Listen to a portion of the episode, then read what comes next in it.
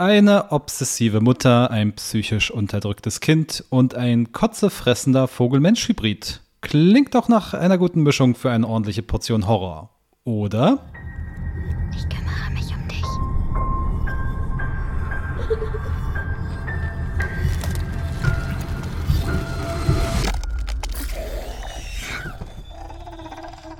Marius, Marius, hallo. Hallöchen, hi, hi, hi, hi, hi. Mein Blick wandert geschwächt und schwitzend auf das äh, hiesige Te Thermometer und äh, bei mir werden 37 Grad angezeigt. Bei dir? Bisschen weniger draußen, hier drin ist es angenehm, weil meine wunderbare Souterrain-Wohnung äh, hält die Hitze noch gut ab. Souterrain wie bei Parasite, oder was? ja, genau, so ungefähr, ja. Nur ohne, ohne nochmal ein Geschoss drunter. Ja, aber äh, Hitze ist aktuell das Thema. Und da braucht man natürlich so eine richtig schöne, unterkühlte Stimmung durch einen Film. Oder alternativ einfach ein Kino mit einer Klimaanlage. Ja, oder halt ein Besuch in Finnland, wo unser heutiger Film herkommt, über den wir heute sprechen, nämlich Hatching, Film von Hannah Bergholm. Der erste Spielfilm, den diese Regisseurin produziert hat. Wir haben vorab einen Screener bekommen. Hatching läuft dann ab dem, hilf mir mal, ab dem wievielten Juli? Ab dem noch 28. Juli läuft der im Kino an. Also in Helsinki sind es gerade 23 Grad nur so. Angenehme 23 Grad auf jeden Fall. Ähm, ja, und damit ihr Hatching dann im Kino spoilerfrei genießen könnt, werden wir auf Spoiler auf jeden Fall verzichten in dieser, Bes in dieser Besprechung. Wir haben den Film gesehen und sind durchaus unterschiedlicher Meinung. Marius, mal ganz, ganz kurzes, ganz, ganz kurze Meinung zu. Willst du nicht erstmal die Story zusammenfassen? Ja, das hätte ich danach gemacht. Ach so, okay. Gut, ich habe gedacht, für. Na gut. Kannst mir gerne meinen Moderationsleitfaden kaputt machen. Ja, dafür bin ich hier. Dafür, nur dafür sitze ich hier und ich mache deinen Moderationsleitfaden kaputt und äh, jeder, der motiviert ist, in diesen Film reinzugehen, den mach ich auch kaputt. Das war jetzt, okay, das war jetzt die Meinung quasi. Das war quasi die Meinung ins Kurzform. Ich bin nicht amused aus, äh, aus dem Film quasi rausgegangen. Es gibt eben Elemente, die sind durchaus gelungen, andere Sachen ja, sind eher äh, amateurhaft. Ja, ich glaube, amused soll man auch nicht aus diesem Film herauskommen. Aber ich bin durchaus positiver diesem Film gegenüber eingestimmt, vor allem nach meiner zweiten Sichtung jetzt kürzlich. Dann mache ich doch jetzt mal die Plot-Zusammenfassung, wenn du sie dir so, so dringend wünschst. Ja, ich, ich wünsche mir immer, dass du Plot zusammenfischst. Äh, zusammenfischst, ja, genau. Zusammen, äh. zusammenfischst. Falsches Tier, es geht um Vögel in diesem Film. Äh, Film spielt in Finnland in einer kleinen Siedlung. Äh, man weiß nicht wo genau, aber es ist so ein Familienhaus-Siedlung, Kleinstadt. Ähm, unsere Protagonistin ist zwölf Jahre alt, heißt Tinja und ist in einem Turnverein und führt ein scheinbar perfektes Leben in einer, in einer scheinbar perfekten Familie. Die Mutter, die führt einen Videoblog, auf dem sie ihr Leben präsentiert in ganz, ganz hellen, freundlichen Farben. Alle grinsen immer, alles ist perfekt und es ist wunderschön. Es ist eine heile Welt. Es ist eigentlich schon eine überheile Welt. Dazu haben wir noch einen Vater, der, ja, ich sage mal, körperlich anwesend ist, aber pädagogisch so keinen wirklichen Mehrwert hat. Und einen Sohn, ein kleiner Bruder, den Tinja noch hat, der seinem Vater bis auf die Körpergröße eigentlich eins zu eins gleicht, ziemlich verzogen ist, zu Wutausbrüchen neigt, also ein unangenehmes Kind, während Tinja so ein bisschen introvertiert ist und vor allem unter der, ja, ich sage mal, psychischen Knute ihrer Mutter leidet, die sie jetzt nicht schlecht behandelt, aber die doch sehr viel Druck auf sie ausübt, was das Ton und so weiter betrifft und ihr Verhalten, weil es muss natürlich alles wunderschön und nett sein in dieser Welt. Eines Tages flattert dann ein Rabe herein, ein schwarzer Störenfried in dieses Haus. Äh, der bringt einiges durcheinander und wird dann gefangen, wird von der Mutter kurzerhand umgebracht, ist aber nicht ganz tot. Wenig später findet Tinja im Wald den äh, verstümmelten Raben, bringt ihn endgültig zur Strecke, was so ein Leitmotiv in skandinavischen Horrorfilmen mit Kindern zu sein scheint. Ich habe ja im Frühjahr auch den hervorragenden The Innocents gesehen und auch da kommt eine Katze auf sehr brutale Art und Weise um. Jedenfalls schnappt sich Tinja dieses Ei, legt es in ihr Bett. Das Ei wächst zu monumentaler Größe, einen Meter so im Durchmesser locker und äh, irgendwann schlüpft daraus ein Wesen, eine Mischform aus Vogel und Mensch, der Tinja, nachdem sie dem Vieh anfangs so ein bisschen skeptisch, ängstlich gegenübersteht, als seine Mutter ansieht und sie imitiert und sich ihr immer mehr annähert. Und damit hätten wir so die ersten 25 Minuten, glaube ich, vom Plot zusammengefasst, was, glaube ich, an dieser Stelle erstmal reichen soll. Wir versuchen weiterhin Spoiler zu vermeiden, ergehen uns stattdessen in vielen, vielen Andeutungen, denn dieser Film hat äh, einiges zu bieten, zumindest auf metaphorisch-symbolischer Ebene, oder? Ja, mir ein bisschen zu viel. Also da wird sehr viel angedeutet, sehr viel soll für irgendwas stehen, aber so wirklich kommt er eben nicht aus den Federn. Äh, sorry. Also, ähm, ich habe mir gedacht, als der Film so angefangen hat, habe ich gedacht, okay, das ist eine schöne Mischung aus Body Horror und Coming of Age, irgendwie so It Follows mit Friedhof der Kuscheltiere so ein bisschen. Ähm, das Monster ist ja auch zumindest Animatronic oder CGI Animatronic unterstützt, so ein bisschen. Naja, so habe ich gedacht, dass es so eine Kombination ist. An für sich ist es das auch. Allerdings würde ich sagen, dass der Body Horror Elemente sehr gut macht, beziehungsweise äh, überdurchschnittlich in vielen Stellen. Die Coming of Age Aspekte aber unterirdisch schlecht sind. Also äh, von hölzernen Schauspiel zu merkwürdiger, sehr cleaner Farbgebung an allen Ecken und Enden hat mich das alles absolut nicht überzeugt. Dann reden wir doch zuerst mal über den Body Horror, würde ich sagen, weil der, ja, gerne. Da sind wir uns ja einig, dass der auf jeden Fall gut gelungen ist, eben in der Figur dieses äh, Vogel-Mensch-Hybriden, der von Tinja dann Eddie oder Ali genannt wird.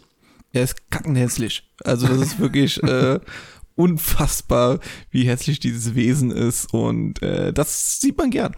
Ja, schlüpft erst aus dem Ei, man sieht nur so eine Hand und dann versteckt sich Tinja im Schrank. Äh, dann kommt einer der wenigen Jumpscares, wo, wo der Vogel mal so einen Blick in den Schrank wirft, zumindest mit einem Auge und dann erstmal aus dem Fenster stürmt, bis er dann zehn Minuten später wieder zu sehen ist.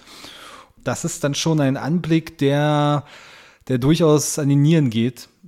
Obwohl man jetzt nicht wahrscheinlich äh, sich übergeben wird im Kino, aber es ist trotzdem verdammt eklig und äh, verdammt schön eklig, wie dieses Vieh designt ist, sehr, sehr knochig und dürr und überall hängt entweder Schleim oder so ein paar Federn noch dran. Das im Schnabel hast so ein paar Zähne und äh, das Vieh sowieso sehr viele, gibt sehr viele Körperflüssigkeiten ab und äh, transformiert sich eben im Laufe der Handlung. Und äh, das ist, das ist äh, schön, schön schauderhaft, während eben alles andere in dieser Welt sehr sauber, sehr ordentlich ist, ist das halt ein absoluter Fremdkörper da drin. Ja, ich meine, der Kontrast gelingt dadurch natürlich sehr gut. Äh, wenn du die ganze Zeit so ein schönes weißes Papier hast und da äh, kackt jemand drauf, dann äh, hat das, tut das auf jeden Fall sich abheben von dem ganzen Rest. Äh, und es soll ja auch eklig aussehen und man soll sich so ein bisschen, ja, dieses typische beim Body Horror, so, äh, aber man schaut trotzdem hin, weil man es cool findet. Ja. Und das, das schafft auf jeden Fall der Film. Also, dass die Elemente sind ihm wirklich gelungen. Äh, da kann ich nichts gegen sagen. Und da kommt meine Bewertung quasi auch schon her. Also, ich habe zweieinhalb Sterne von fünf gegeben. Das ist quasi dieser Body-Horror-Anteil.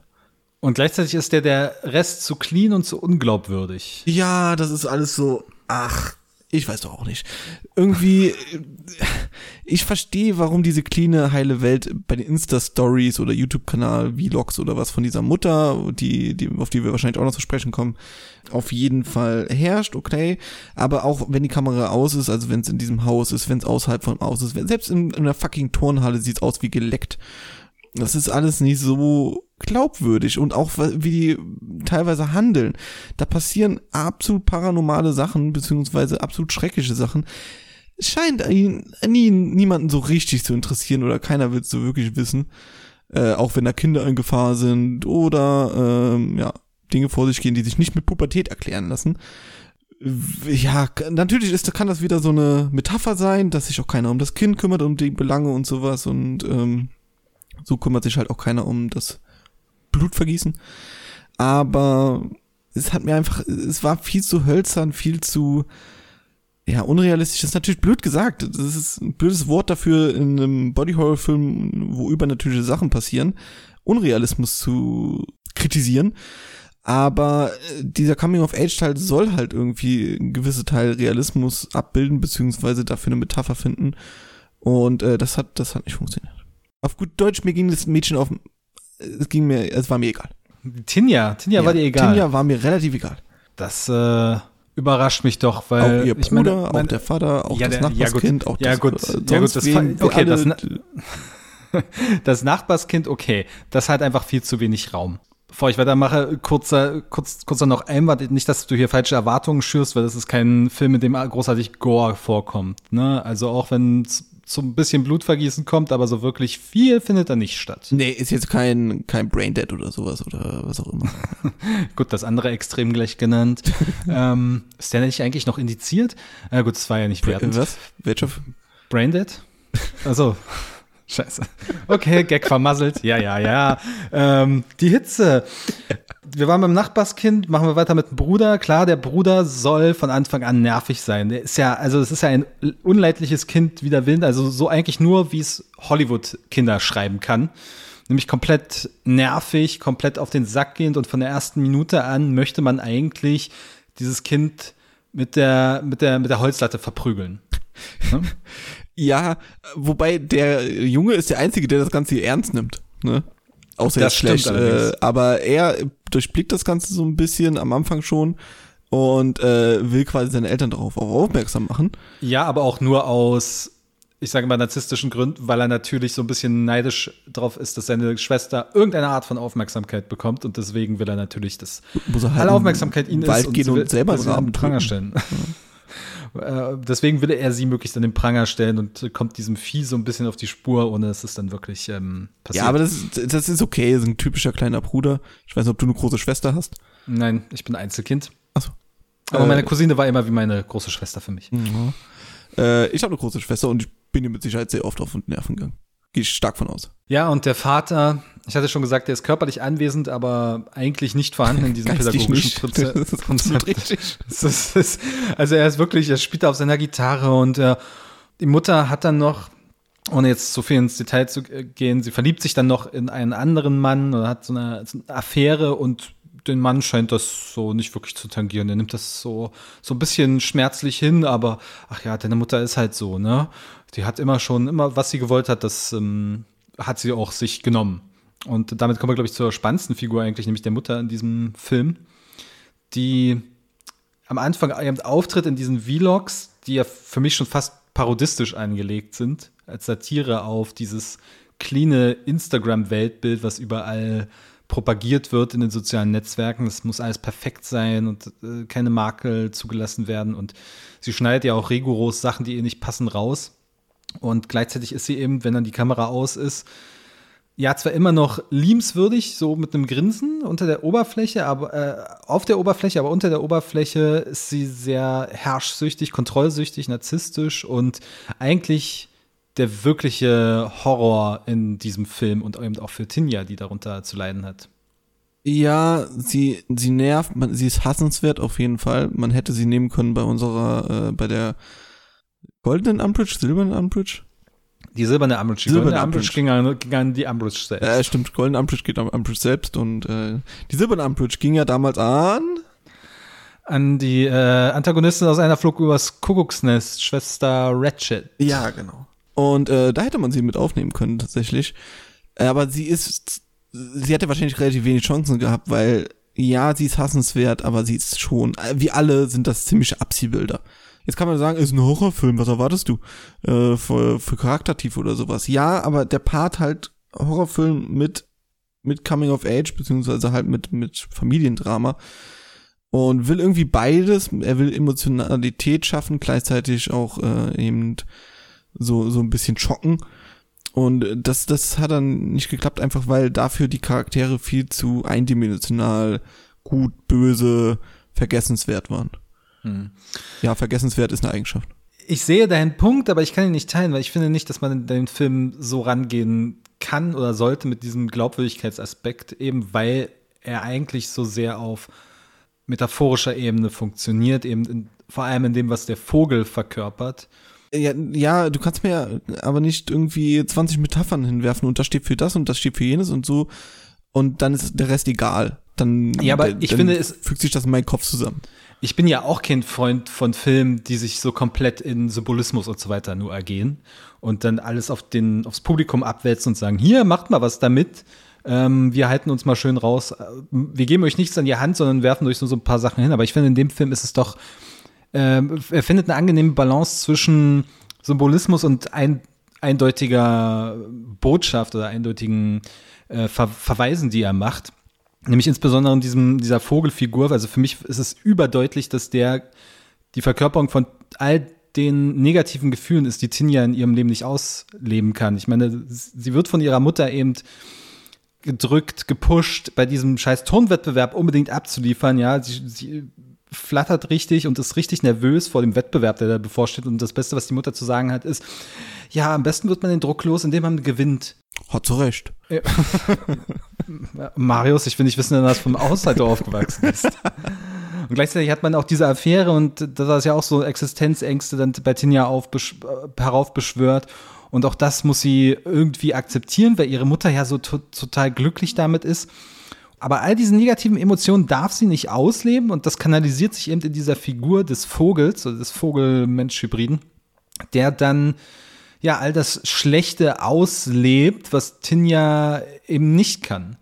Und da finde ich auch das Ende, auf das wir jetzt nicht weiter eingehen wollen, finde ich auch sehr schön äh, in der Hinsicht einfach nur, dass es deutlich macht, okay, was geben wir unseren Kindern weiter? Im Guten, aber vor allem auch im Schlechten. Nee, das Ende ist scheiße. Äh, da gehen wir jetzt nicht weiter drauf ein, aber äh, guckt euch an, ihr denkt euch, ach, komm, äh, das muss nicht sein. Ähm, aber ich, ich verstehe schon, was der Film sagen will und auch wofür dieses Vogelfisch steht und wofür die ganze Symbolik steht und sowas. Das, da macht er ja wenig Hehl draus, ne? Also ist jetzt nicht so, dass er das so dermaßen versteckt. Ich finde nur, dass er sich halt komplett darauf ausruht, erstens. Also, dass er das Zwischenmenschliche komplett ignoriert, weil er ja Symbole hat, die das für sich, für einen erledigen. Und, ähm, und die Charaktertiefe wird halt überhaupt nicht beleuchtet, weil es steht ja, irgendwas anderes steht ja dafür, dass das übernimmt es dann quasi. Und auch die Handlungen, die auf die Taten quasi folgen, sind für mich nicht kohärent oder nicht wirklich nachvollziehbar zu der Symbolik, wenn du weißt, was ich meine.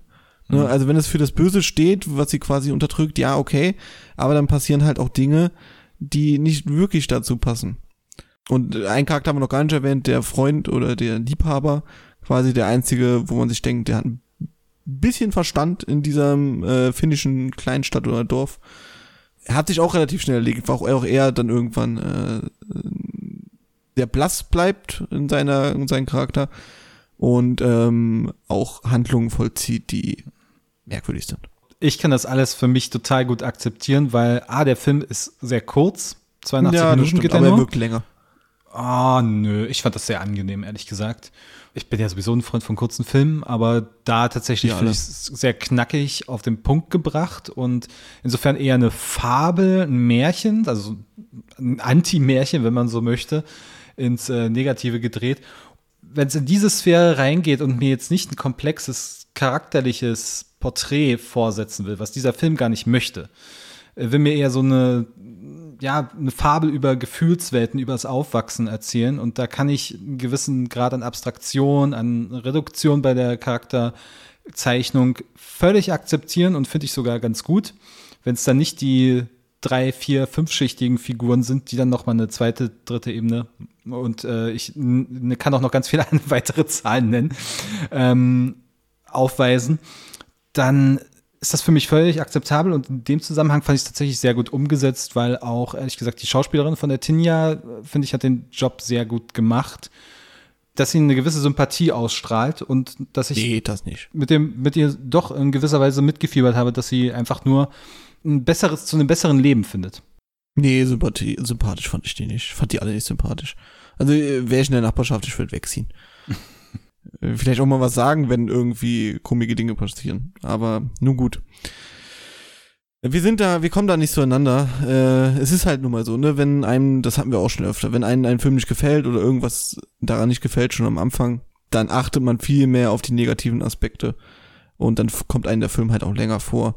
Wenn man das smooth durchgeht, dann ist auch alles entspannter.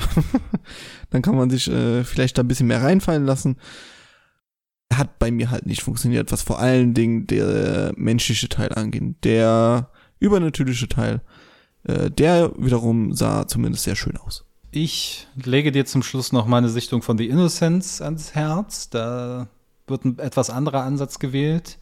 Vielleicht sagt ihr ja da eher zu. Mhm. Kommt auf die Watchlist. auf deine ellenlange Da Watchlist. sind vielleicht ein, zwei hundert Filme drauf.